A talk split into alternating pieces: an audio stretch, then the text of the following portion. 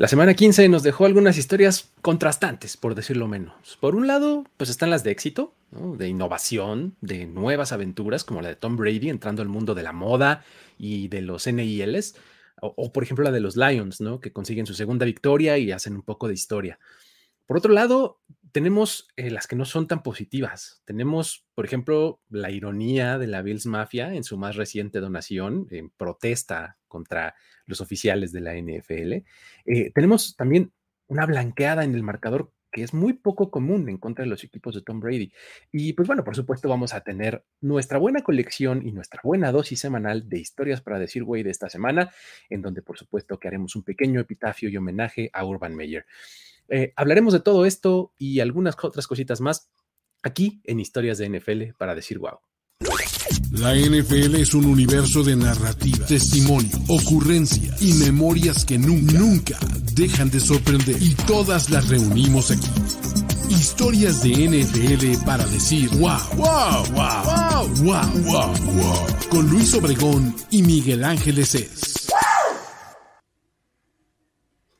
Saludos amigos, muy buena tarde a todos. Estamos en este horario poco habitual, pero pues estamos en una semana muy poco habitual de NFL, ¿no? Entonces, pues eh, vamos a tono con la situación. Eh, mi nombre es Luis Obregón, como ya lo escuchaban, y estoy acompañado de Miguel Ángeles. Es, ¿Cómo estás, mi querido Mike?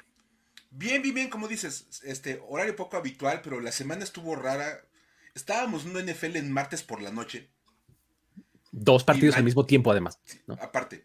Cuando yo estaba nada viendo uno, porque pues, razones. Así, because of reasons. Because reasons, sí, este, y, mañana hay otro, ahí empieza otro partido, pero es de la semana que sigue. Exacto. O sea, el martes acabó la semana 15, el jueves empieza la semana 16.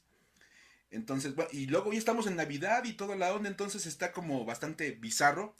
Y queda como muy a modo que en, este, en esta semana de, reagenda, de reagendar cosas y de reacomodar todo, pues estamos, este, estamos aquí a la una de la tarde para platicar de, muchas historias bastante interesantes. Así es, efectivamente, es eh, horario poco, poco habitual, pero pues la verdad es que este, es, para ustedes que lo ven en vivo y ahorita en, tiempo de vacaciones, un poquito de chamba y de escuela y demás, pues como que se presta, ¿no? Para poder hacer eh, cosas a esta hora, eh, si es que ustedes lo ven en vivo. Si no, pues digo, ya saben que ustedes lo pueden consumir on demand en cualquier lugar y plataforma que a ustedes les guste, ¿no? Entonces, eh, esa también es la ventaja. Pero bueno, ¿por qué no comenzamos, eh, mi querido Mike, con las, con las historias? Porque están, este, están interesantes, están padres.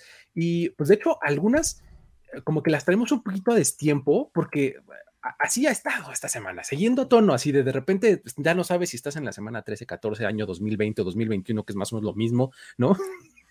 Y, y, ya no digas como el meme que dice que el próximo año se pronuncia 2022 ¿no? o sea, 2020, también. También, o el 2022. exactamente, o el 2022, exactamente, ¿no? Entonces, estamos así como que medio confundidos con, este tiempo, pero ¿por qué no hablamos de la primera que es, está un poco a tono con esto, ¿no? Hablando de esto de estar como medio atemporales, este programa está justo, justo el, único día que hay entre la semana 15 y la 16. Este programa está ocurriendo en ese momento y vamos a hablar de lo que pasó en la semana 14. ¿Por qué qué demonios? ¿Por qué, ¿Por qué no? Exacto. Es que de repente, bueno, pues salimos el martes de manera habitual y hay historias que nos van agarrando como medio en curva en martes en la noche o miércoles. Entonces, sí. pues son tan buenas que vale la pena retomarlas, aunque sea casi casi una semana después. Y es el caso de los Buffalo Bills. Ya sabes, la Bills Mafia es este grupo de aficionados de Buffalo que la verdad, este, pues son bastante interesantes. Ya hemos hablado de ellos en muchas ocasiones previas. Esta ocasión es un poquito más irónica que todas las anteriores, porque ya hemos hablado de cómo le han donado a la fundación de Andy Dalton, a la de este Tyler Boyd, a la de Lamar Jackson, a la de Josh Allen. O sea, son, son personas bastante dadas a como a buscar la razón para donarle a alguien dinero. Exacto. Y entonces, este, es la verdad, este, creo que es como bastante, bastante interesante. Y ahora decidieron utilizar otra otra oportunidad para donar dinero. Después, esto viene después de perder con los Buccaneers en tiempo extra. Este partido que la verdad estuvo bastante controversial. Exacto. Vamos a, vamos a dejarle así. Como siempre hay castigos que parece que no se marcan y que sí se marcan y que no sabemos qué onda. Bueno, total que los aficionados de los Bills, lejos de estar nada más este, protestando en Twitter o en redes sociales, nada más como quejándose de los oficiales, decidieron hacer una protesta un poquito diferente. Algo positivo de esto. Dijeron, muchachos, vamos a sacarle algo beneficioso a esto y vamos, y vamos a empezar a donar dinero. ¿Qué? Raro que donen dinero por perder, pero pues que donen dinero. Y empezaron a donar, ahí te va, tengo el nombre, a la fundación Visually Impaired Advancement. ok. una, una organización que está en Western, en Nueva York, Western New York, que se dedica a ayudar a todas las personas ciegas o débiles visuales a lograr su mayor estado de independencia.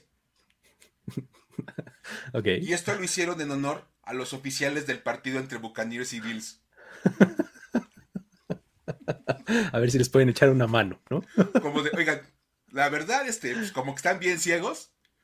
Y vamos a, así, si donamos a la Fundación Andy Dalton porque él ayuda a ganar, a que los Bills pasen a playoffs, o a la de Lamar Jackson porque lo salió conmocionado en el partido y se sintieron mal, pues vamos a donar a la fundación de, gente con problemas de vista para homenajear a los oficiales que nos hicieron perder el partido contra los Buccaneers. Lo cual es una gran, es, un gran chiste, la verdad. Sí, total. Es una gran historia. Y aparte decidieron utilizar ya su nuevo, nuevo estándar de donación, 17 dólares. Cada quien, cada donativo es de 17 cada donativo. El, el, jersey de Josh Allen ahí va. ¿vale? Resulta que en una semana de, esta, este movimiento, nada más les reunieron 65 mil dólares. No manches. Lo cual, otra vez, es una gran noticia porque es una fundación que se dedica a tratar de darle una mejor calidad de vida a muchas personas en esa zona. Y llegó por un mero, por una molestia de los aficionados de los Bills y por un chiste y como tú lo quieras ver. Pero la fundación está contentísima. La verdad es que han estado publicando casi, casi diario cómo van sus, ingresos. Ellos dicen que tienen de manera de demostrar que el 100% del dinero que reciben va a ir dedicado a las personas con problemas visuales, lo cual también está padre. Y pegándonos ahora sí que ya a lo que es la semana 15, antes del partido de Búfalo contra Carolina, la fundación puso un tweet bien padre de estamos listos para seguir de cerca y ver con mucha atención el partido de los Bills contra los Panthers y esperamos que los oficiales hagan lo mismo. Exacto. Así, no es que estemos este, eh, queriendo un mal arbitraje, pero ojalá se dé. Ah. Pero ojalá mínimo marquen bien. Ya cuando menos. Estuvo buenísimo. O sea, es una gran historia. Viene, te digo, como de martes, miércoles en la nochecita. Y obviamente ya había pasado el programa anterior, entonces no había manera de meter la historia en el programa. Pero valía la pena hacer el comentario, porque la verdad, la Biz Mafia sigue, sigue, sigue invicta, la Biz Mafia, la verdad. Totalmente, ganando como siempre, de como apoyo, Belinda, ¿no? ganando, ganando fuera del campo. Exacto, sí, sí, sí. Sin, sin, este, sin, mayor preocupación lo hacen porque eh, además, digo, normalmente, seguramente tienen a alguien que, localiza estas organizaciones porque las, además las, ubican muy bien. O sea, como dices, esto de, la organización para, ayudar a, personas ciegas o débiles visuales, sí es una organización súper bien em, establecida y demás. O sea, no es así como de, ah, pues ahí salió la de mi primo. No, no, no. O sea, es una organización importante y demás. O sea, como que tienen que tener a alguien ahí que está buscando este tipo de, este, de beneficiarios, ¿no? Está, está interesante.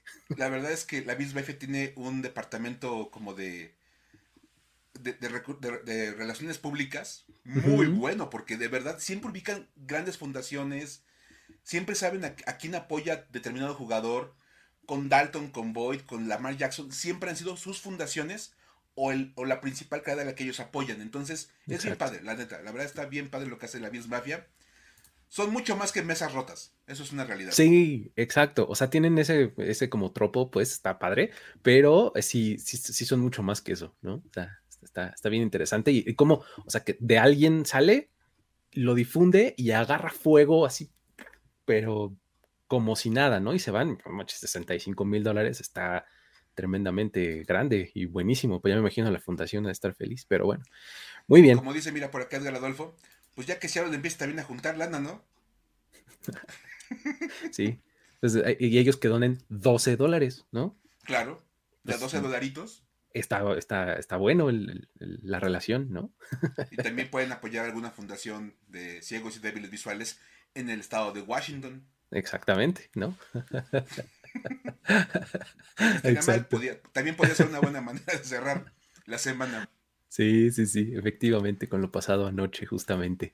Pero bueno, este, e, esa es eh, la primera historia y de, lo que nos trajo la, Bills Mafia, ¿no? Luego, tenemos también eh, el asunto de, los Lions, ¿no? Porque, pues bueno, eh, son otros que están ahí en, en, una, este, una pequeña racha positiva, ¿no? ¿Por qué no lo vamos ahí conversando? Venga. Vale, sí, claro. Es que Oye, ¿estás de acuerdo que bueno, hemos ido toda la temporada y los Lions fueron unos antes del bye y después del bye? Sí, sí, sí, sí. Antes del bye, 0-8, la verdad es que un par de derrotas bastante dolorosas y los demás habían sido como resultados, digamos, normales, les ganaban y ya. Pero se pasó la semana de descanso y como que este equipo se revolucionó al nivel de los Lions. o sea, no una revolución estilo Miami, Ajá. Entonces así fue, así, está, de locura. Pero los Lions, oye, primero que nada, em, empataron a los Steelers. Que fue, pues, un, ese fue un partido que también dejó ahí muchas cosas. Luego perdieron dos partidos consecutivos, pero fueron partidos cerradísimos. Contra los Browns y contra los Bears. Estaban, pero en plena pelea. Se daba a notar que era un, equipo muy peleador, la verdad. Luego, sí, este, le, le, ganan a los Vikings con aquel regreso maravilloso de Jared Goff. luciéndose en, su, última serie. Después de que Dan Campbell los quería sacrificar. Ahí estuvo el regreso. Luego sí vino la derrota super humillante ante los Broncos, que los apalearon feo. Es que ese era de Marius Thomas. Sí, no era el homenaje de Marius Thomas, no se podía hacer nada. Y luego vino el partido de la semana 15, donde ellos le pasan por encima a los Cardinals. De todo lo que podía pasar en la NFL, Detroit ganándole por 18 puntos a los, a, los, Cardinals era, creo que lo más improbable de todo. Totalmente. sí, sí, sí. Y lo mejor es de todo es que en esta pequeña racha post-bye van 2, 3, 1. O sea, casi, casi en 500. Lo cual está bastante padre con los Lions. Ajá. Y obviamente, pues esto trajo como muchas cosas, ¿no, Luis? Como muchos datos ahí, salieron estadísticas y todo. Sí, exacto, porque es, es tan, o sea, como tan poco común y, se anticipaba tan poco que algo así sucediera, que pues obviamente todo el mundo se puso a hacer eh, el, debido research para pues, sacar algunos datitos y están padres algunos que juntamos por acá. Eh, han, han, estado dándole vueltas ahí al internet y al mundo de Twitter y demás, este, pero aquí, aquí como que los recopilamos, ¿no? Eh, por ejemplo, lo primero es que ahorita los, Lions están con marca de, bueno, estaban cuando entraron al partido, mejor dicho, con marca de uno, o sea, un ganado, 11 perdidos y un empatado. Y los Cardinals estaban 10-3. Ahora, con la victoria, Detroit se volvió el primer equipo con una victoria o menos eh, en derrotar a uno que tuviera 10 o más por diferencia de doble dígito. ¿no? Fue el primerito de todos. Luego, es la tercera ocasión en la historia en la que el equipo que llega con peor récord le gana al que tiene el mejor en la temporada. Ha pasado, insisto, dos veces antes. Esas dos veces fueron en el 95. Era el, el mejor equipo eran los Cowboys, fueron la víctima. Y en 2004 fueron los Patriots. Lo curioso de aquí es que estos dos equipos terminaron ganando el Super Bowl en esos años. Entonces, pues, Cardinals, buen augurio por ahí, ¿no? Luego, por si fuera poco, este partido fue la novena vez que Jared Goff se enfrentaba a los Cardinals. Es decir, los equipos de Jared Goff entre Rams y Lions, pues, que son los dos equipos en donde ha jugado, tienen marca ahorita de ocho ganados y un perdido contra Arizona. Además, estos ocho ganados han sido de forma consecutiva. O sea, solamente eh, el equipo de Jared Goff perdió en una ocasión. Y fue la primera. Y luego ocho victorias de Jared Goff contra los Cardinals. Exactamente. y si piensas en Jared Goff dirigiendo la ofensiva de su equipo contra los Cardinals dirigidos por Cliff Kingsbury como head coach, ahí la marca es de 4-0 a favor de los equipos de Goff. o sea, ha encontrado su antítesis este Cliff Kingsbury, me parece su, su, villano. O sea, me estás diciendo que eh, Kingsbury, que está en primer lugar, eh, todavía está en primer lugar en la NFC West, que es la división más peleada de la, de la liga, su gran némesis es Jared Goff. Exactamente, la kriptonita. o sea, no era Sean McVay, era Jared Goff. Exactamente, o sea, por más que puedas decir, oye, Sean McVay, no, hombre, Jared Goff. Como dice acá nuestro buen amigo Jesús Niebla, que debe estar muy contento, Jared Goat. Exactamente. Así le dicen en Arizona. Sí, claro, claro. o sea, de hecho hubiera estado genial que cuando acababa el partido, Jared Goff se hubiera ido a la banca de los caras de litera I still own you. Exacto. Me cambié de ciudad y siguen siendo míos. Eso hubiera sido como el, gran cierre para el partido, pero creo que no lo hizo. Sí, no, no, tuvo un poquito de, este, de mesura, ¿no? Pero hubiera sido una cosa maravillosa, imagínate nada más. Ay, sí, estaría increíble. Pero bueno, esa, eh, esos son ahí los datitos que, que, pues la verdad es que sí hacen historia, ¿no? O sea, digo, en, una temporada del tipo que, que, están teniendo los Lions, ¿no? En donde las victorias escasean y demás, pues les dejan estas pequeñas satisfacciones, ¿no? No, y como dice Sergi Fernández, el discurso de Dan Campbell después del partido te hacía entrar con todo el ánimo la semana completa, o sea, cuando dice, This is Detroit. Y no, hay que todos ustedes, no, de verdad, y cuando ya acaban con, el, con Jared Goff haciendo el, el huddle que dice, ¿y si ganamos los próximos tres? ¿Qué demonios? y la verdad es que es un equipo que, si hay que reconocerle a los, a los daños de Dan Campbell, es que no se han rendido.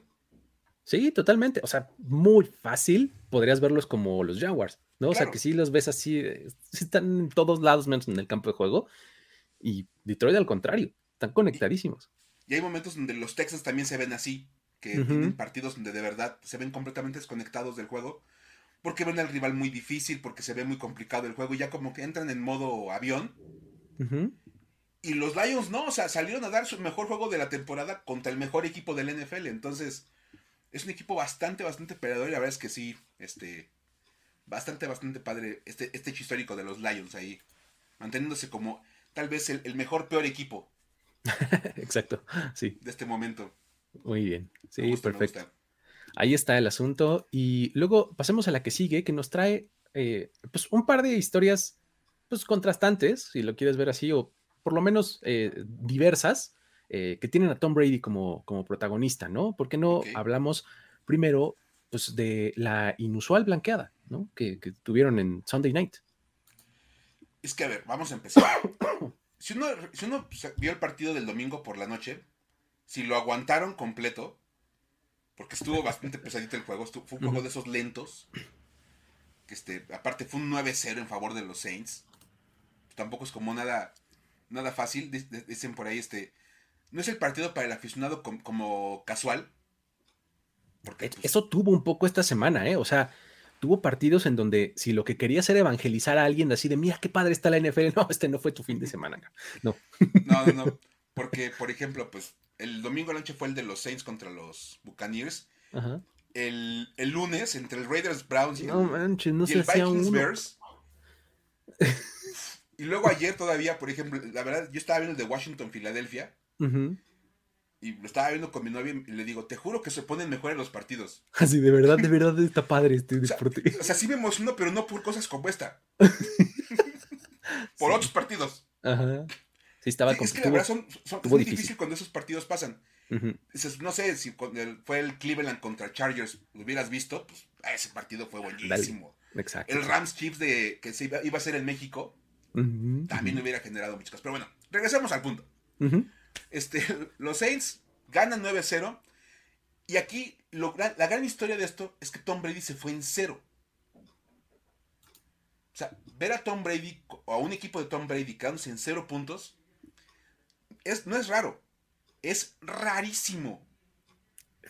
es que sobre todo si, piensas la cantidad de partidos que ha disputado eh, en la NFL siendo titular con equipos, pues, ahorita hasta el momento con dos equipos nada más, eh, el hecho de que lo veas este, eh, dejando a su equipo en cero puntos es súper, súper raro, ¿no? Es rarísimo. De hecho, esta es apenas la tercera vez en la carrera de Tom Brady que un equipo donde él juega se va en cero. Y es la primera desde 2006. O sea, llevaba una racha de 255 partidos sin irse en cero. Sí. O sea, nada más para que se den una idea de qué tan, tan, distante está ese, ese último partido, o qué tantas cosas pasaron entre ese juego del 2006 y este Sunday Night. Ahí te van nada más, Luis, unos pequeños datitos. Venga, a ver. Chauncey Gardner Johnson, el defensivo del que se le paró hacia Tom Brady y todo. El que le interceptó al final, además, ¿no? O sea. Y que luego es el chiste de la tableta, de dónde un tweet a Microsoft. Digan, un amigo rompió su tableta, ¿me pueden mandar otra? ese, ese chavo, cuando vino la blancada anterior de Tom Brady, Chauncey Gardner Johnson tenía nueve años. Ande usted. O sea, estaba en primaria. O sea, a lo mejor vio por tele el partido. En una de esas, no necesariamente, ¿no? Porque pues, capaz que ni le interesaba y estaba viendo las caricaturas y cosas por el estilo. Ajá. Leonard Fournette tenía 11 años. También estaba en la primaria. Exacto. Este. Tyson Hill, el coreback rival de los que estaba contra él, estaba comenzando la preparatoria. O sea, porque era un viejo.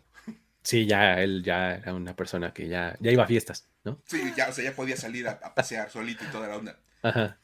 Y bueno, en aquel, en aquel año, que ya por acá nos está poniendo Giovanni Escamilla, que fue entre los Dolphins de Nick Saban, imagínate nada más. Uno escuchaba en la radio canciones como Sexy Back de Justin Timberlake. Digo, eh, para empezar, eh, la afirmación, uno escuchaba la radio. Sí, claro. Ya. Porque, Eso pues, ya habla de Te decía. Y luego este. O When, You Were Young de The Killers. Exacto, sí. Una gran canción. pero estaba recién estrenada ese año.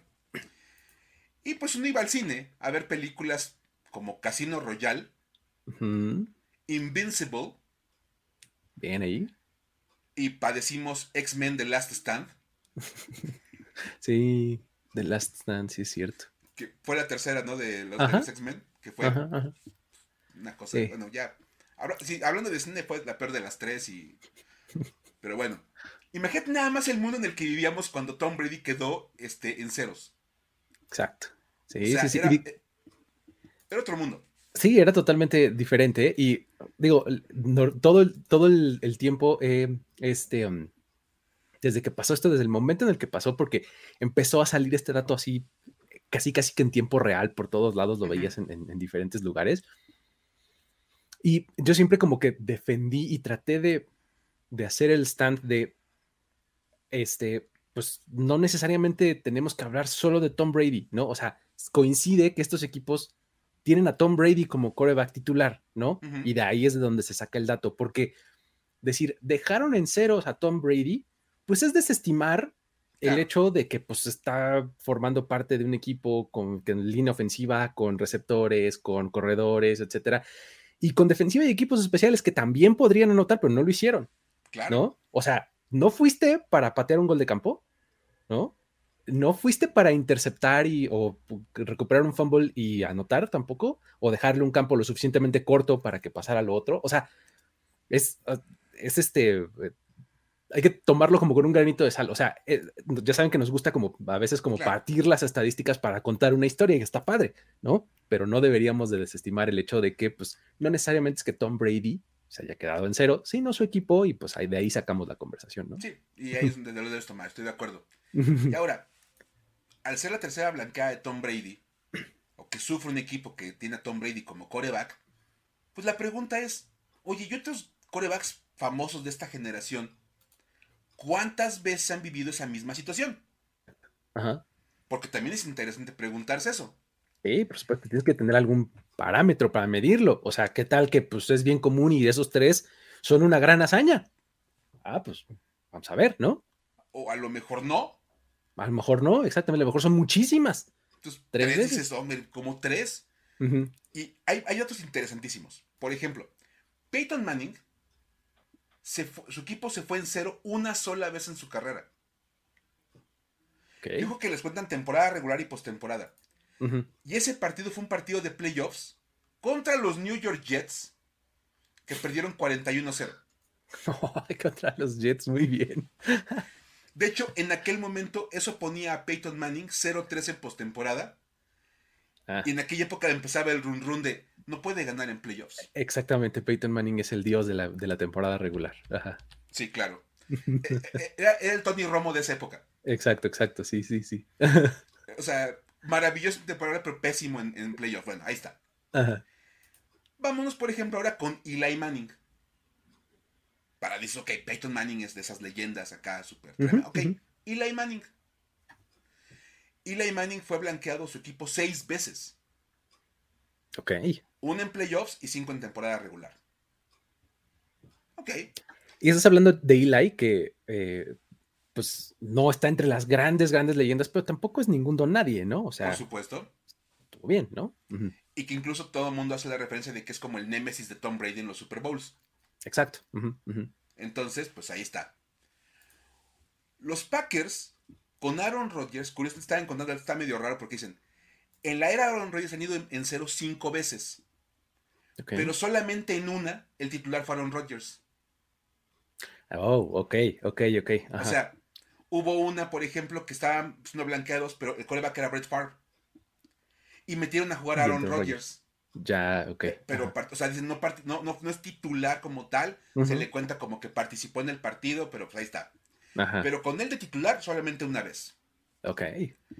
Curiosamente, por si lo quieren así como también tomar en cuenta, fue en 2018, fue contra los Lions y salió conmocionado. Wow, o sea, contra los Lions. La única blanqueada de Aaron como titular en su carrera fue contra los Lions. Muy bien. y salió por conmoción, o sea que tampoco terminó el partido, lo cual también pues mete ahí como el asterisco al, tema de la blanqueada de Aaron Rodgers. Ben Roethlisberger, dos veces. Las dos en 2006. Ok. O sea que lleva una racha de 15 años sin ser blanqueado. Exacto. ¡Pum! ¡Wow! ¡Wow! O sea, en aquel año en que Tom Brady fue blanqueado por última vez, el Big Ben fue blanqueado dos veces y no ha vuelto a ser blanqueado. Un equipo del Big Ben, lo cual está padrísimo también. Sí. Porque todos es que 15 años de Tom Brady, bueno, el Big Ben también los tiene. Lleva 15 también, exacto. Ahí está. y bueno, alguien que apenas está empezando, pero que ya se le pone en estas, categorías es Patrick Mahomes. Él lleva 68 partidos en la NFL contando playoffs, temporada regular, todo. Él nunca ha sido blanqueado. Lleva buen récord hasta el momento, ¿no? O sea que, lo cual es una buena, un buen dato. Buen augurio para lo que... El día que vean que, que, Patrick Mahomes, su equipo se quede en ceros, ese, salgan todos con el dato de, es la primera vez que blanquean a, Patrick Mahomes en la NFL. Exacto. Abusados con esa, anótenla ahí en un pizarrón que tengan algo. Apúntenle una notita en post-it, algo así, para tenerlo ahí a la mano. Perfecto. Y aquí va el momento para decir wow de esta historia. Es más, Luis, cuando yo te, pasé ese dato, tú fuiste el que dijo wow, te dejo que tú digas esa información. Es que lo que me resultó realmente este, sorprendente del asunto es que Drew Brees, que pues sí, uno normalmente lo, pone en, conversaciones pues, de altura, ¿no? En, la historia de la NFL, pero rara vez lo ponemos como entre los mejores, así, top, top, top, ¿no? O sea, está como en este segundo círculo, este, eh, Drew Brees, ¿no? Él tiene una marca de 304 partidos. 304 partidos en total en su carrera, de los cuales su equipo se ha, ido en, se ha ido en ceros, en marcador en cero, en ninguna ocasión. O sea, con Drew Brees en el campo, no había manera de que los Saints no anotaran algo. O los Chargers. O los Chargers, exactamente. En toda su carrera no permitió eso. ¿no? O sea, insisto, es una cosa que tiene uno que evaluar con el entorno del equipo, pero pues que, cuando la constante es Drew ¿no? La constante es que está ahí y no va a dejar de anotar este equipo nunca. Y y es un poco su marca, ¿no? O sea, Drew Brees lo, asociabas con un chorro de producción, producción, yardas, touchdowns, puntos, ¿no? O sea, y básicamente este dato lo comprueba, ¿no? O sea, el hecho de que tengas 304 partidos en toda tu carrera y nunca tu equipo se haya quedado en cero, es súper meritorio. Es simplemente espectacular. Porque, o sea, repasando incluso estos nombres, nos podemos ir a revisar si Joe Montana y Dan Marino y todos. Pero que, Drew Brees, que como bien dices, nunca va a estar en la conversión de los tres mejores corebacks de la liga, porque nunca lo vas a poner ahí. Es más, es como el Dan Marino moderno. Un poco, sí. Siempre es como de. Las estadísticas sí, pero nunca, nunca tuvo el nivel de éxito a nivel Super Bowls que, debía para validar su posición. Bueno. Total que es impresionante. Es, un, es un dato increíble porque dicen la marca de Brady de 255 partidos sin irse en cero es la segunda mejor de la historia. La número uno es la de Drew Brees, con sus 304 partidos de carrera. la racha empezó cuando debutó como, como, novato, como novato, con su partido, y terminó el día que se retiró. Nunca los dejaron en ceros. o sea, si puede presumir algo en su vida, Drew Brees es yo nunca supe lo que, lo que era que mi equipo se fuera en ceros. Exacto. Sí, sí, sí. Es espectacular, de verdad, o sea, es una cosa increíble. Y más allá de, de que sea un coreback mejor que el otro, por este mero dato, simplemente como dices, siempre tuvo a su equipo en posición de meter puntos. Y siempre encontró la manera de que su equipo anotara puntos. Y eso es espectacular. Exacto. Te sirve, pero bueno, ahí estaba. Y es lo más interesante de todo. Así es. Pero pues bueno, ese es el, dato. En realidad, este cierre es lo que a mí me hizo decir, no, esto vale la pena. O sea, porque ya sabemos que siempre utilizamos esa misma fórmula aquí. O sea, de algo que pasó, lo, llevamos para, para algún lugar en donde realmente digamos, ah, qué cosa más interesante, ¿no? Entonces, así era donde queríamos cerrar esta, esta historia, ¿no? Drew Brees con sus equipos como Chargers y Saints, nunca fue dejado en ceros en 304 partidos de toda su carrera. O, sea, ¿están diciendo que utilizamos a Tom Brady para hablar de Drew Brees? Sí. Sí. Todo esto que les contamos de Tom Brady fue nada más para hablar de la gran marca de Drew Brees, porque no habíamos hablado de esa marca nunca. Entonces, pues, Exacto. estábamos encontrando un pretexto para hablar de ella. Así es. Pero lo que sí tiene a, Tom Brady más como centro, eh, o sea, que este fue como más un pretexto, es, la incursión en, el mundo de los NILs, ¿no? De los Name, Image, Likeness, ¿no? Este sistema por medio del cual los jugadores a nivel colegial pueden ganar por el uso de esos tres conceptos, ¿no? De su nombre, de su imagen y eh, cosas similares, ¿no? Sí, la, verdad es, bueno, un asunto bien interesante. Tom Brady, ya, ahorita, ya dándole otra vez el foco, Tom Brady porque pues ahora sí le toca. Él ha hecho básicamente de todo. Ya ganó siete Super Bowls, ha sido campeón con dos equipos distintos, cosa que solo dos corebacks han logrado. Así como para que los, nos se acuerden del Peyton Manning. Este, de hecho, ya está, es famoso por su método TV, TV12, el TV12, que es ese, como régimen alimenticio y de ejercicios que él sigue, para jugar hasta entrado sus 40 años y rumbo a los 50, porque, pues, para cómo va, igual y si nos, quedan como 5 o 6 años más de Tom Brady en la NFL. Es que si empiezas, ¿a poco no empiezas de 1, 3, pues, no sé. 4, ¿no? Sí, no se ve tan, tan difícil, ¿no? Entonces, bueno. Ahora va a empezar con un nuevo reto. Establecer su marca de ropa. Ok. ¿Por qué no? va a lanzar The Brady Brand, la marca Brady, que es básicamente de ropa deportiva y casual. O sea. Y bueno, para empezar con este proyecto, decidió aprovechar el tema de los NIL, como bien decías, este patrocinar a los jugadores colegiales, y se fue con ellos. Se fue a la NCAA a básicamente a patrocinar jugadores para que sean la imagen de The Brady Brand. Lo cual está padre, porque bien pudiera haber agarrado a sus amigos del NFL y. Pues, claro, él mismo ser el modelo. Claro. Listo, ¿no? Pero bueno, ahí va. Anunció en sus redes sociales que había firmado de Brady Brand a nueve jugadores colegiales de distintos deportes. Por ahí hay uno de básquetbol, un tenista de Michigan. Pero, obviamente, pues también agarró jugadores de fútbol americano.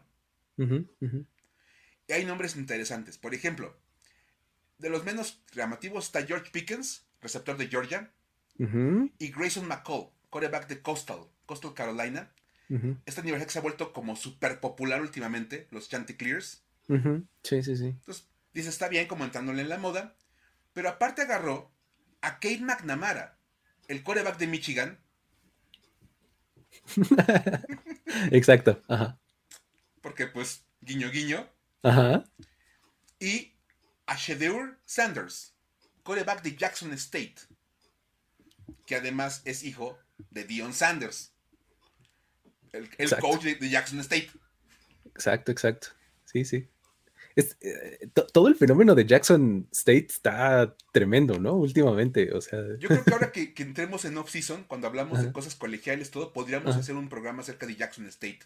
Sí, sí, porque realmente el, cómo le han dado la vuelta a ese programa, nada más con el hecho de que Dion Sanders haya decidido ser head coach y de cómo todas las cosas últimamente que han sucedido lo han puesto en, primeros planos más en encabezados que, en, que por resultados en sí mismo pero pues te habla de una tendencia, ¿no?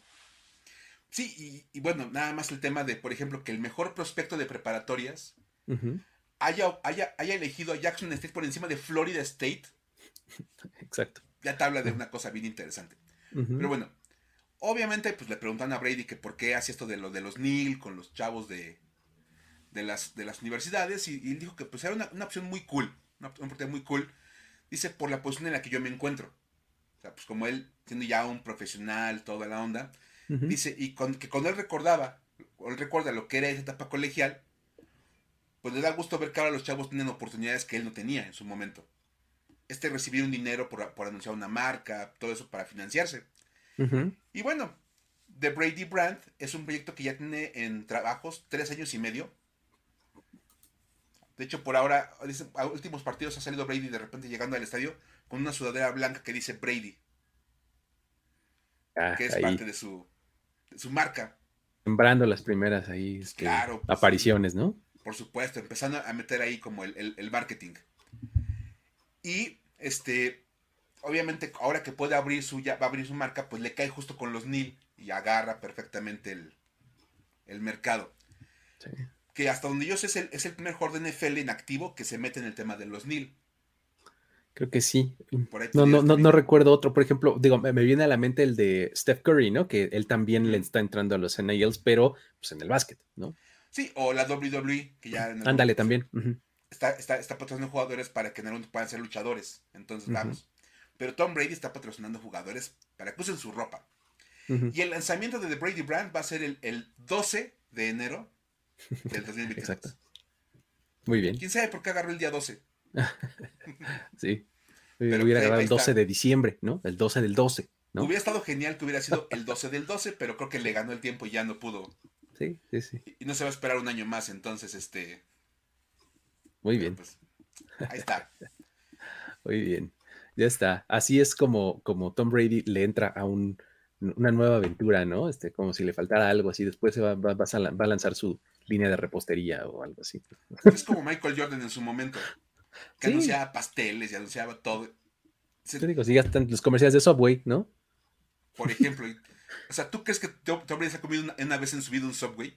No, de hecho salió, o sea, eh, en su momento cuando se anunció que iba a ser el nuevo, eh, el nuevo rostro de Subway, salió que él no comía Subway. O sea, y por eso en el, en el anuncio lo ves así con el sándwich en la mano, pero no se ni se le acerca. Es que hasta olerlo está en contra del TV12. Sí.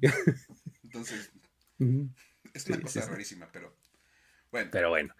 Estas son las historias como este eh, más de, corte positivo, pero pues tenemos también eh, nuestra buena dosis de historias para decir güey esta semana, ¿no? Entonces, ahí tenemos eh, varios, varias ahí como cortitas que queremos este, platicar, este, pues para no dejarlas pasar y, y, hacer buen contraste y buen cierre, ¿no? Y luego llegaremos al, al muy esperado cierre que tantos están comentando acá. Exacto. En el chat. Entonces, a ver. Primero, uno que es maravilloso y que es el error de timing del Hard Rock Stadium. De esas cosas que son meramente anécdota divertidísima. y es que, bueno, todo el mundo sabemos que, que alguien vaya y proponga matrimonio en un estadio es la cosa más normal del mundo en los Estados Unidos. Es un gran lugar para proponer matrimonio al parecer. O al menos eso dan a entender ellos. Lo que no es muy normal es lo que le pasó a los, en el estadio de los Dolphins a un par de aficionados. Al medio tiempo está todo el mundo, ya sabes, pues en esto esperando que empiece la segunda mitad del partido, todo el mundo viendo qué onda. Y aparece en la pantalla gigante la foto de una pareja y dice, Christine, will you marry me? Ok. Todos, ah, ah, todo el mundo empieza a aplaudir. Eh, bravo. La cámara afoca a los lugares de la pareja en cuestión y solamente estaba la chava. así de, el clásico manos en la boca, que, es la reacción oficial para cuando, cuando hay propuesta de matrimonial. Siempre va a serle así. ¿No? Y volteando para todos lados a ver dónde estaba el novio. Ajá. Porque al parecer, justo en ese momento, o se fue al baño, o fue a comprar cervezas, o quién sabe dónde andaba, pero no estaba en su lugar. Entonces, este, pues al final llega el novio como digo, oye, ¿qué pasó? ¿Qué? ¿Algo este, importa? ¿Ya me lo empieza el juego? Ah. Así de, ya hicieron el sorteo de las playeras. No, no, no, o sea. Y la chapa ya sabes de. Se quedó en shock, ¿no? Así todo el video de tiempo. Entonces ya cuando el chavo llegó y pues así ya obviamente le dicen que ya había pasado el, la foto, pues el equipo rápidamente volvió a poner la, la imagen en la pantalla como de ahora sí, ahora sí vas. Ya, ya, ya, ya. Ya, ya. Lo más divertido de todo es que viendo fotos y viendo el video, la pareja en cuestión eran aficionados de los Jets.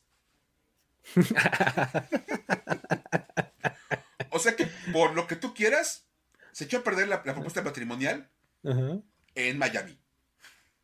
Al final dicen que dijo que sí la chava y toda la onda, entonces pues cuando salió de shock dijo, va, y cuando menos tienen como la propuesta matrimonial más curiosa de todas las que ha habido en los estadios.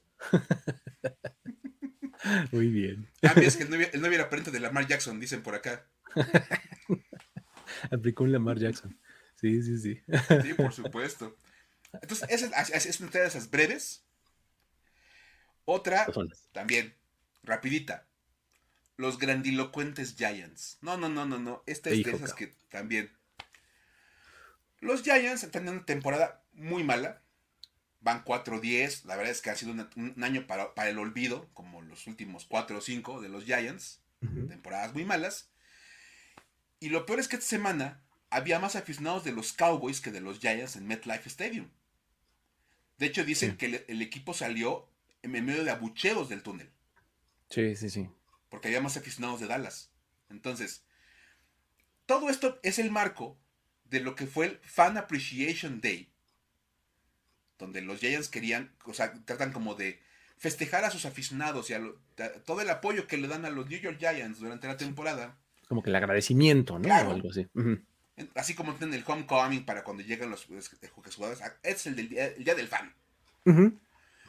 Y bueno, el equipo decidió tener un gesto con sus aficionados que habían acudido al partido en un día tan especial. Un refresco. Mediano. Mediano, no, no, te, atasques. No te atasques. Mediano, no. En un vaso de papel. Porque ni modo que un vaso de precio que dijera New York Giants. No, no, no. No, no, no, no. Ajá. El plástico es dañino para el planeta. Sí, sí. El típico vaso es este.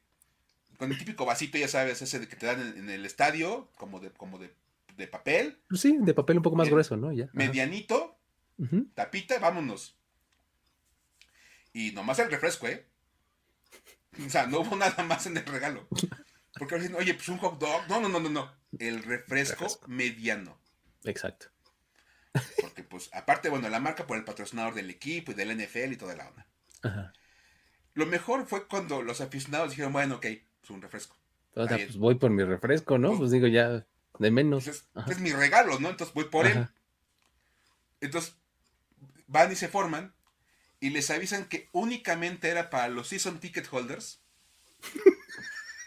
Ajá. O sea, solo los compro para toda la temporada. Ajá. Solamente ellos eran acreedores al, al refresco mediano. ujú, Y un cuate puso en su Twitter que pues dice, oigan, no inventen. Llego yo bien, bien güey, a pedir mi refresco gratis. Ajá. Uy, no, joven, usted nada más compró boleto para este partido. Ajá.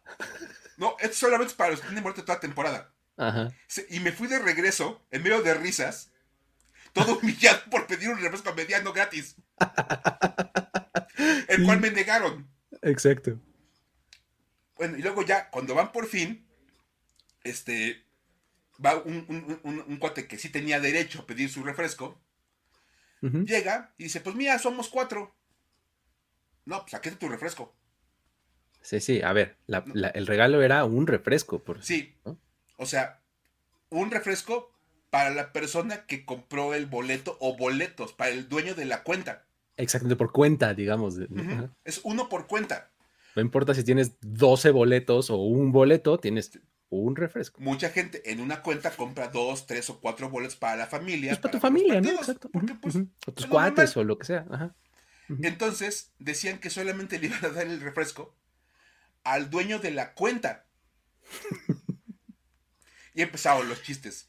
Así de, mire, aquí es su refresco y sus cuatro popotes, como la dama y el vagabundo. Exacto. Es que además, imagínate, o sea, muchos season ticket holder seguramente vendió su boleto, Por supuesto. ¿no? O sea, porque eso es, eso es algo muy común en Estados Unidos. O sea, compras season tickets para, para el equipo que tú quieras y vas a dos, tres juegos y los demás los vendes. O sea, porque pues, la- ahí están los sitios de Stock Hub y Ticket Exchange y demás, que donde la reventa es completamente legal y regulada y demás. Entonces, eso quiere decir que si tú compraste el boleto de un season ticket holder, no pudiste haber ido a redimir tu, tu refresco. Tu porque, refresco pues, mediano. no, no. O sea que hubo mil reacciones a- a- al tema de los refrescos, pero ninguna fue favorable.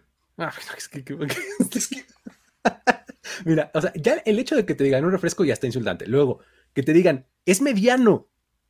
No te atasques, ¿no? o sea, ya casi te daban así tu botella de refresco de 3 litros. A ver, les vamos a repartir a todos. Y repartir vasitos, ¿no? Una cosa así. O sea, a ver, para esta grada, acá están sus dos refrescos Exacto. y sus vasitos. Y sus vasos, exacto. O sea, no inventes. O sea, y lo peor es que ese, ese fue el regalo por el Fan Appreciation Day. Exacto. No creo que sean baratos exactamente los boletos de temporada en el MetLife Stadium para los Giants, o para que te regalen un refresco mediano, ¿no? Obviamente, los medios eh, se han destrozado al equipo. Dicen, pusieron un estadio que nadie quería en la ubicación que está actualmente. Porque Es nadie quiere esa llegar y salir de ahí. Ajá. Dicen, han tenido una racha de contrataciones que han salido todas mal. Los estados en el campo han sido desastrosos. Y encima de todo, el tema del refresquito. Como la cereza en el pastel, así. Sí, no, no, sí, no. sí. Yo, yo, yo sé de eventos en los cuales te regalan mínimo una torta y un frutzi. Sí, te- Ya, básico, Y a quien lleves. Y a quien lleva, una por cabeza, ¿no? Traje 14, 14 tortas Aquí hay con- con 14. tus frutis. Y aquí ni eso, ni, o sea, de verdad, te ves como la franquicia más tacaña de toda el NFL. Súper mezquín, sí, totalmente, sí, sí, sí, horrible, horrible, de verdad, o sea, sí fue una cosa de, de- de risa loca, o sea, eh, eh, siento como, como que es como de, eh, casi, casi que le preguntaron a- al que tomaba la decisión en un muy mal momento, que estaba muy enojado por cualquier otra cosa, así de, oiga, este, es el Fan Appreciation Day, ¿qué, qué les daremos? Ah, ya, regálenles un refresco, lo que sea. Ya, ¿Y es esta semana? ¡Ay, es, es el domingo! No era, la, no era en la última. se- ¡Uy, Dios! ya no da tiempo de mandar a hacer nada, Ahí ¿verdad? ¿No? tenemos unos refrescos. Regales todo el mundo refresco. ¿Se acuerdan los que estaban ahí en la bodega? Los que quedaron del convivio de Navidad. Regálalos. Pero no va a alcanzar. Di que uno por cuenta de un ticket holder y ya con eso Y así ya rinde. Sírvelo rápido para que se suba la espuma. No, y eh, mucha gente decía, aparte te daban el vasito Ajá. y venía con hielos. Ah, no, bueno, por supuesto. Entonces era básicamente hielo. Tres cuartas partes de hielo y lo que, lo que quepa de refresco, ¿no? De, verdad, o sea, como dice por acá, este, dicen por acá Luis y Jesús, mejor no den nada. Ya. O sea, de verdad, no des nada y te vas a ver mejor. es así usted para decir, güey, en muchos niveles. Sí, sí, sí. Un refresco con muchos hielos en pleno diciembre en Nueva York. Claro, ¿no? ¿Por qué no? o sea, de verdad, o sea, y dicen, bueno, ni siquiera que venía en un vasito de plástico como los del cine.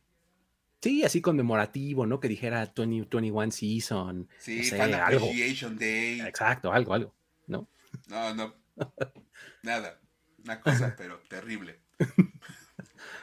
Y bueno, vamos a pasar ahora sí a las historias para decir, güey, más, más importantes. Sí, sí, sí. Luis, arráncate con tu muchacho.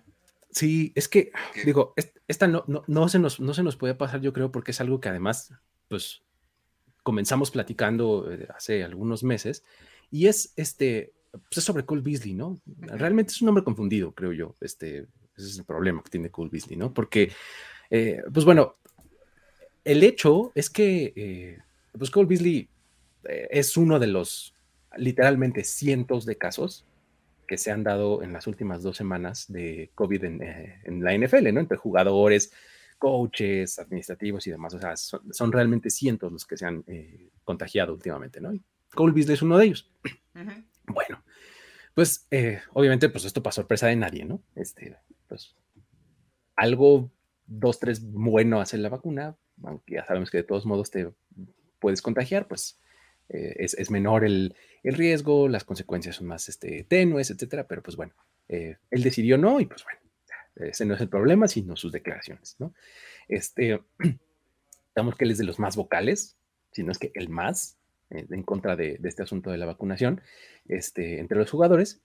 Y pues una vez que se supo que su prueba había sido positiva y que no iba a estar disponible en los siguientes 10 días, porque así es cuando no estás vacunado, y por ende que por lo menos iba a perder el siguiente juego, que además es contra los Patriots, que es súper importante para su eh, relevancia en playoffs y para mantenerse vivos ahí en, esta carrera y en, pues en el seeding y demás, porque además ahí vienen los Dolphins, o sea, es que, realmente...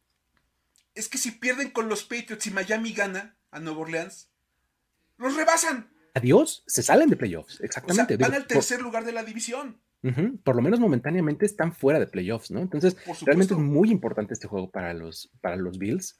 Y pues, quieres a todas tus piezas. Digo, no es que Cole Beasley sea la, octava maravilla, pero pues sí es alguien que, contribuye y que es importante en tu plan de juego, ¿no? Entonces lo quisieras ahí, pero pues resulta que no va a estar, por lo menos en este partido, ¿no?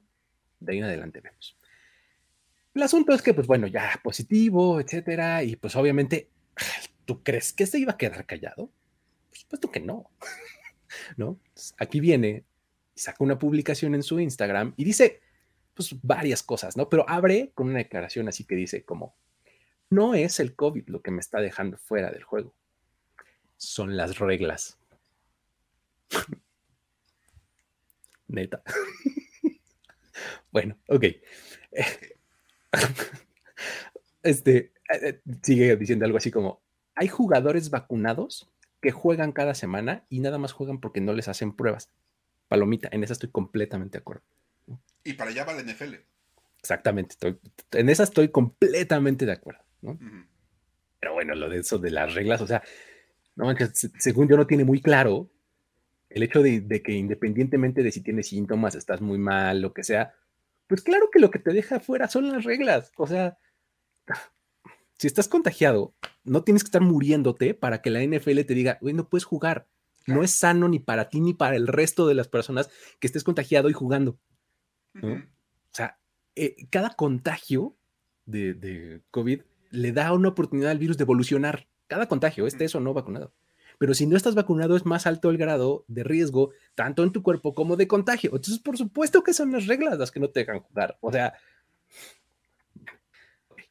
es primera confusión, ¿no? Luego, siguió con su rant. En, todo esto es en una misma publicación en su Instagram. ¿eh? Este, el clásico eh, nota en el teléfono, que el screenshot y lo publicas, más o menos así fue, ¿no? Y eh, todavía decía, eh, uno de mis compañeros vacunados estuvo hospitalizado perdiéndose juegos.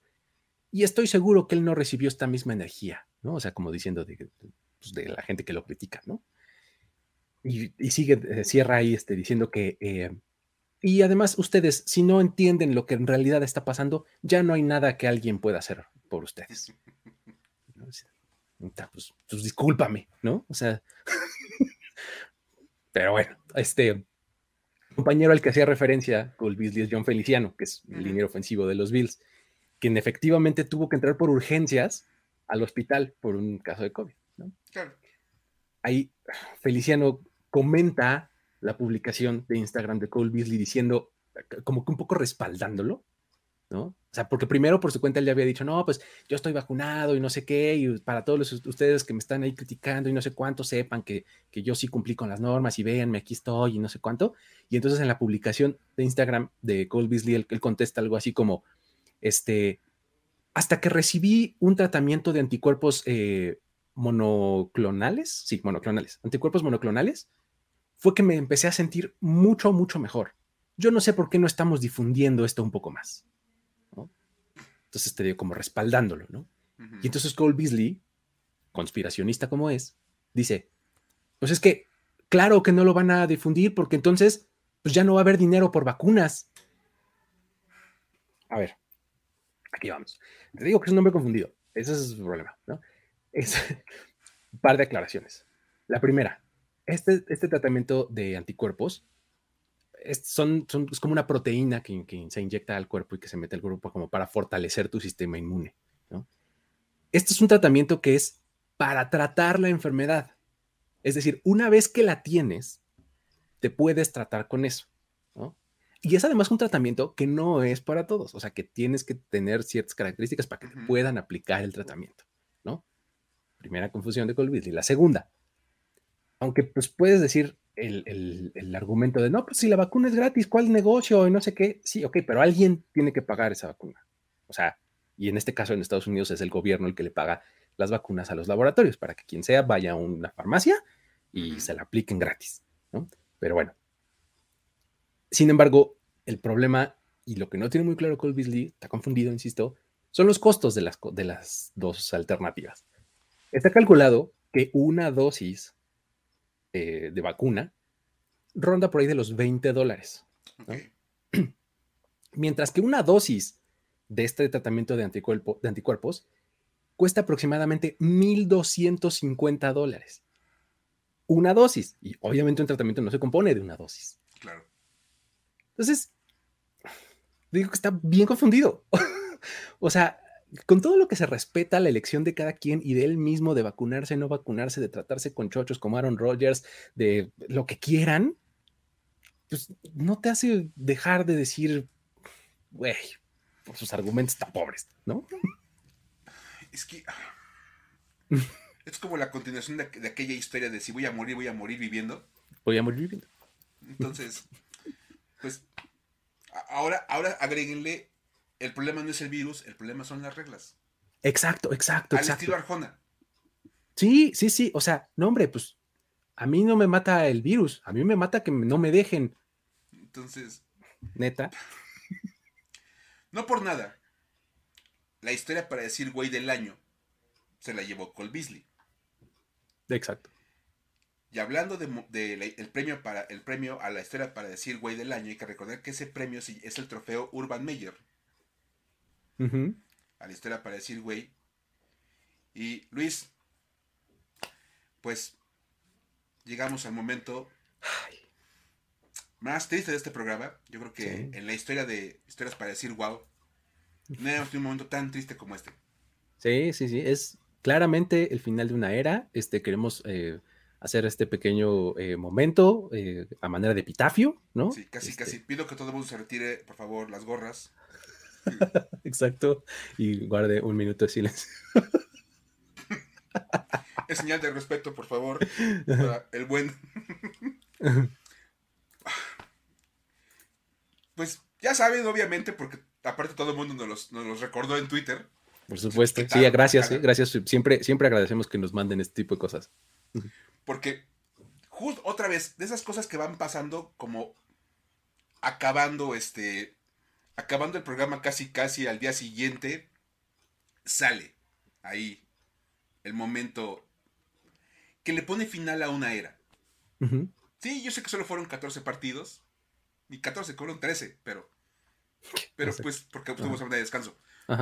Pero vamos, eh, fue una gran era, la verdad, en este, este programa, porque hemos contado múltiples historias para decir, güey, acerca del paso de Urban Meyer por los Jacksonville Jaguars. De verdad.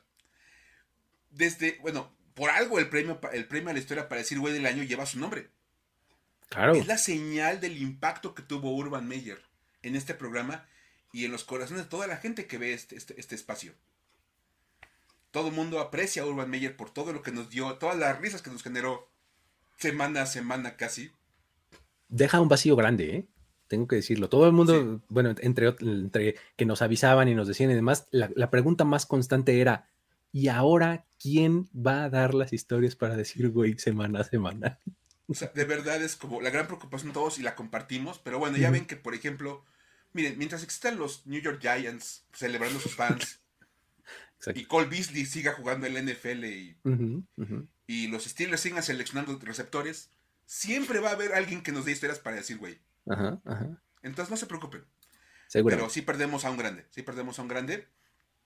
Y bueno, vamos a hablar que después de meterse en problemas con básicamente cada uno de los elementos de la operación de su equipo, porque pues tuvo problemas con el, al, armar su staff, ¿se acordarán de Chris Doyle? Cuando firmaba agentes libres, también hubo problemas y firmó a cierto, cierto coreback veterano retirado para que fuera la cerrada. Ajá. Y también tuvo problemas en el draft, seleccionando como si fuera fantasy football un corredor en primera ronda.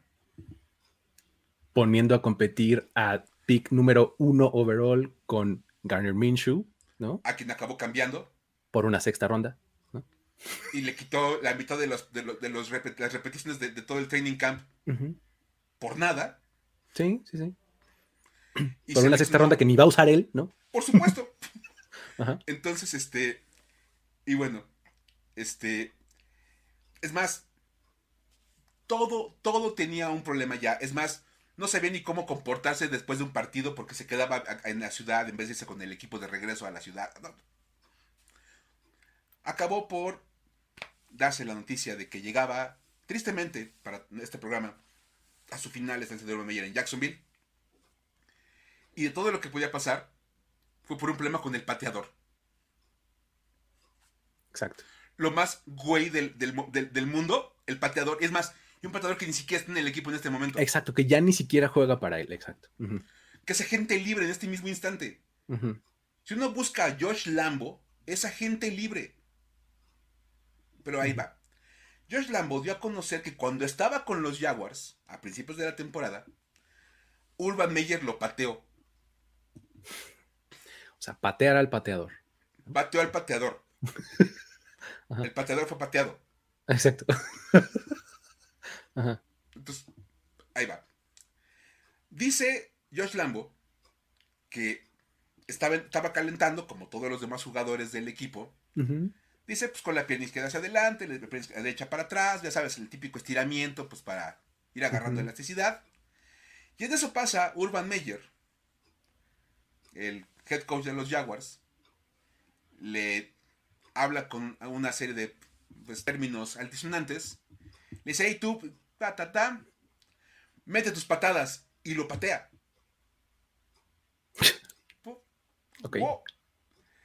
Este, obviamente, dice Lambo que lo pateó en la pierna, que dio un, un puntapié, ¿se entiende? Dice, no fue tan duro como pudo haberlo hecho, Dice, pero si tengo que ser a lo mejor como legal, fue un 5 de 10. ¿Una escala? ¿No? Una escala fue un 5, o sea, a la mitad de su fuerza. Este, y bueno, dice este, dice, dice Lambo, más allá de con la fuerza con la que lo haya hecho, que un jefe golpee a un empleado, sin importar el deporte o el, ámbito en el que te encuentres, está mal. Sí, totalmente. O sea, sea una oficina o sea un equipo de fútbol americano, está mal que el jefe le pegue al empleado. Lo mejor de todo pues fue que este reporte lo saca Rick Stroud.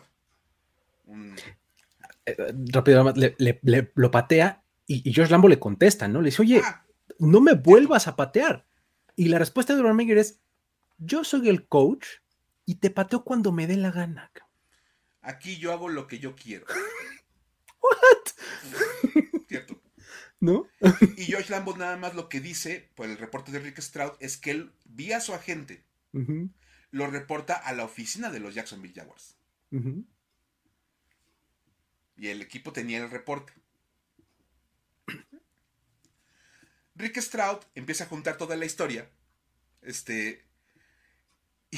Y, cuando se empieza a dar a conocer que iba a publicar la nota, los abogados de Urban Meyer le pidieron que no lo publicara. Oye, mira, te vamos a presentar unos, unos testigos que dicen que, pues, que no le pegó tan fuerte. Ok, que, no estuvo tan grave. Tú les puedes preguntar y la patada no fue tan grave.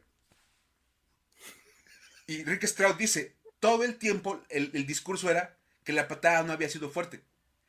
En ningún momento el discurso fue, no hubo patada. Exacto. O sea, la patada estuvo. Y lo que buscaban como justificarla, pues ni estuvo tan fuerte la patada. Ay, por favor. Es más, los mismos Jaguars trataron de aplazar la publicación de la noticia. Porque también como de, mira, no aguanta, danos chance.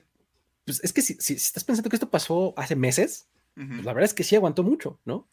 No, y dicen porque estuvo juntando toda su información y todo el reporte, todo el asunto.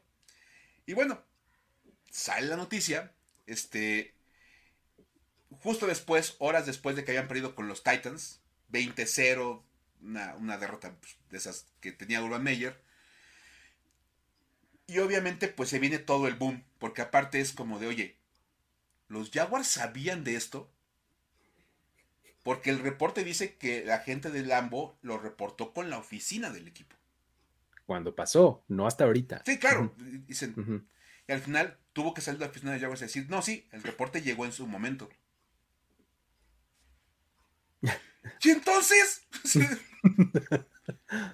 Eso fue incluso antes del, incidente en el bar y antes de muchas otras cosas y de que le dijera perdedores a, sus, a, su staff. O sea, esto era como básicamente de los principios sí, Meyer. Obviamente dicen los Jaguars que por el resultado de 20-0 en contra de los Titans, lo despedían. Nada que ver que horas después habían anunciado que, que, lo habían este, había pateado a un jugador del equipo. Imagínate nada más, o sea, al final el contrato por cinco años que le dieron a Urban Meyer terminó siendo un juego, una, una estancia de 14, de 14 semanas de temporada regular. Digo, este, este argumento que siempre habíamos mencionado de, pues, el tipo sigue ahí porque Shad Khan, este, pues no, no quería pagarle a alguien que estuviera sentado en su sofá, ¿no? Por supuesto. O sea, básicamente por eso lo estaba aguantando, pero pues también le dio chance a Shad Khan de lawyer up, como dicen, ¿no? De, asesorarse y, ver cómo le hacía para pues, no tener que sacar toda esa lana, ¿no? Y, vamos, cuando, cuando Shad Khan anuncia el despido de Urban Meyer, hace como el, callback al momento de cuando viene el, incidente del bar, cuando dice, vamos a darle a Urban Meyer la, la oportunidad de que recupere la confianza que ha perdido.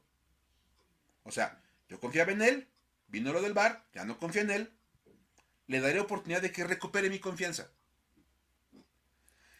Y después de unas semanas viene el, reporte de lo de los del staff y lo de el, banquear a James Robinson, como dicen por acá. Este, y que luego decía, no, no lo banqué. Y cuando dice Trevor Lawrence, no, es que sí lo mandó a la banca. Ah, bueno, es que sí, pero no me acordaba. Ajá. Es que no lo comunicamos bien. Entonces, Después de todo, dice Shad Khan, en este momento tomamos la decisión de despedirlo porque el objetivo que era que recuperara la confianza del equipo no se logró. No se dio, exacto. Ajá. Muy lapidario el asunto como de, le dimos chance de que cuando menos recuperara la confianza y ni eso pudo hacer. Ya déjate de ganarse el respeto del equipo, nada, nada, la confianza.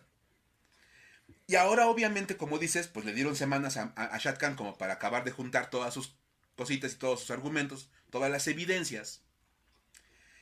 Y lo que los Jaguars están marcando al momento de despedir a, a, Urban Meyer es que lo despidieron con causa. Exacto. Que es un término legal súper importante en los Estados Unidos. For cause, le dicen, ¿no? Exactamente. Sí, with cause. O sea, tenemos una razón para despedirlo. Y lo que legalmente se dice es que cuando tienes una, una razón, una causa para despedirlo, eso exime a, te exime a ti de liquidar a, la persona. Sí, y de tener que pagarle el resto del contrato que normalmente en el caso de los head coaches son contratos fully guaranteed, ¿no? O sea que pase lo que pase, vas a cobrar esta cantidad, ¿no? Hablamos de cinco años y se dice que andaba a solar entre 10 y 12 millones anuales. O sea, es un contrato que andaba entre los 50 y los 60 millones de dólares. Que le iban a tener que acabar pagando por 13 partidos. Imagínate. Ni Gruden. Ah. O sea, y no, lo peor. ¿No? Dos triunfos. Sí, exacto. O sea, le ibas a acabar pagando 30 millones de dólares por cada victoria. Imagínate. Carísimas salieron esas victorias. Y además como si hubieran significado algo o se hubieran contado para algo. No. Pues para el primer lugar del próximo draft, porque ya hasta los Dallas los rebasaron. Exacto. Entonces, aquí termina lo que fue de verdad una gran, gran era, de verdad, para este segmento. Va a pasar a la historia, honestamente, ya fuera de bromas, como uno de los peores casos de contratación de un head coach en la NFL. En la NFL en general, sí, está muy impresionante. Y luego, ¿sabes qué es lo que como que acaba de rematar? Ya después de cuando, de cuando lo este, cuando lo corren y demás, empieza como a dar entrevistas. Yo algunas entrevistas después de eso, ¿no? Y esta declaración que, como que hacía como eh, referencia a lo de la patada y de no fue tan fuerte y demás, pues cuando le preguntan, oye, ¿qué onda? Y dice, no, pues lo que pasa es que, pues ya sabes, estos, estos delicaditos, casi, casi, ¿no? Palabras más, palabras menos. Yo no soy el que está mal, yo siempre he tenido estos métodos de, de, head coaching y de motivación y demás. Nada más que hoy día la sociedad ya son unos blandos, ¿no? Los jugadores y, los coaches ahora son frágiles. Exacto. Sí, sí, sí. Que, resume a un punto importante. Él básicamente acepta que siempre ha sido así. Exactamente. Y que simplemente nadie se había quejado jamás porque ganaba partidos. Exactamente, exactamente, ¿no? Entonces, no sabes cuando, cuando salió eso, no sabes cómo resuena eso en general al clásico dicho de la generación de cristal, estos jóvenes mazapán, no sé cuánto. Es exactamente lo que está diciendo Urban Meyer. Así de, a ver, más allá de si estás o no de acuerdo con eso, eso es la realidad. Y estás en una posición en la que requiere que te adaptes a la realidad no que la quieras hacer como tú quieres. O sea, si algo destaca a un gran head coach y a un gran líder en general, es lidiar con su principio de realidad y adaptarse a lo que hay allá afuera y a lo que tiene en sus manos. O sea, tienes una bola de mazapanes, como tú dices, ya pues, decir si es cierto o no es cierto es, es un tema de discusión diferente, pero eso es lo que hay. ¿Cómo le haces para darle la vuelta y convertirlo en un asset y no en un liability, ¿no? O sea, ¿cómo, cómo le haces para fortalecerte a raíz de eso y no que te cueste, ¿no? Sí. Entonces, e, eso, eso es lo que más a mí me, como que me dejó de, eres un incapaz de, adaptarte a las, a las, circunstancias que tienes enfrente de ti, nada más, ¿no? Y, tiene mil lecturas, porque por acá preguntaban, ¿y este güey coachaba universitarios? Sí. Nada más que imagínate hacer lo mismo con un chavo de 18, 19, 20 años pues ¿qué va a hacer? No uy, el head coach, uy. Sí, pues aparte, básicamente es, yo estoy aquí de por vida o hasta que yo me quiera ir, tú estás de paso. Exacto, sí, sí, sí, obviamente. Tienes una beca y no la quieres, dámela. Hay otros tantos que sí la quieren, ¿no? Entonces, también hay mucho como de este manejo y que, por ejemplo, si pueden leer el libro o ver la, película, la serie de Friday Night Lights, habla de esto, como, de cómo en las, en las, en las pequeñas ciudades de los Estados Unidos, los equipos colegiales son dioses. Sí. Y Urban Meyer era el emperador de Gainesville. Sí, así, En, Florida. Y por eso, y por eso ahora entiendes por qué los Aaron Hernández y los Pouncy y los todos los jugadores de los Gators que hicieron y todo lo que hicieron durante su estancia en, Florida. Sí. estaban bajo, siguiendo básicamente la mentalidad del coach. De, a, mí no me va a pasar nada. yo hago lo que yo quiero. Yo estoy aquí. Exactamente, trayendo campeonatos a, Florida y poniéndonos en primer plano y en alto el nombre de la institución. Así que soy Cam Newton y me puedo robar una computadora y aventarla por la ventana, no pasa nada. Somos los Pouncy y Aaron Hernández y podemos provocar cualquier cantidad de problemas. La policía nos va a decir, perdón, se pueden ir. Exacto. Sí, sí. Entonces, de verdad, es, es verdaderamente una locura. O sea, da para, va a dar para mil cosas después. Ya, ya entró en la categoría de los Bobby Petrino y de los Nick Saban. Sí, sí, sí. De pésimas contrataciones colegiales en la NFL y pues ahí está. Y ahí, ahí llega el, final de esta era de historias para decir wow. Pero había, o sea, había que comentarlo porque era obviamente, la verdad, este, una cosa que teníamos que platicar. Sí, sí, sí, totalmente. Teníamos que darle el, cierre apropiado, ¿no? Pero pues bueno, a, a, manera de epitafio fue este, este último comentario y pues nada, creo que Así es como, como cerramos también esta emisión de Historias de NFL para decir wow de la semana 15. Eh, en este único día que tenemos entre una semana y otra, ya estaremos la próxima semana en horario normal. Sigo si, si las recalendarizaciones nos lo permiten regresaremos a nuestro horario de martes a las 6:30 pm. Este, pero pues de cualquier manera ustedes saben que pueden consumir este contenido on demand también en formato video, en formato podcast, como a ustedes les guste más. Ya saben que eh, si lo ven aquí en video, déjenle un like, si lo escuchan en audio, este, también dejen por ahí una reseña, seguir, lo que sea que se haga en la plataforma en donde ustedes lo, donde lo consuman, ¿no? Eh, con eso nos despedimos. Eh, al ratito tenemos Power Rankings, ¿no, Mike? Ese sí se quedó en horario normal. Pues quedó literalmente justo a la mitad de la semana 15 y la 16. O sea, lo, acabamos, lo acabé de escribir anoche cuando acabaron los partidos, el Power Ranking, y sale básicamente para que ya se empiece a poner mañana este, en, juego. Entonces, ahí los espero, a las 6 de la tarde ya saben igual, todos los canales de primero y 10 para que platiquemos sobre cómo quedó esta lista. Perfectamente, ya está. Eh, con eso nos despedimos. Mi nombre es Luis Obregón y nos vemos la próxima. Bye bye. Esto fue Historias de NFL para decir wow, wow, wow, wow, wow, wow, Los relatos y anécdotas de los protagonistas de la liga directo a tus oídos. Con Luis Obregón y Miguel Ángeles E. Voz en off, Antonio Sempe. Una producción de primero y diez. Hello, it is Ryan, and we could all use an extra bright spot in our day, couldn't we? Just to make up for things like sitting in traffic, doing the dishes, counting your steps, you know, all the mundane stuff. That is why I'm such a big fan of Chumba Casino. Chumba Casino has all your favorite social casino style games that you can play for free anytime, anywhere with daily bonuses. That should brighten your day a little. Actually, a lot. So sign up now at chumbacasino.com. That's ChumbaCasino.com. No purchase necessary. VGW. Void were prohibited by law. See terms and conditions. 18 plus.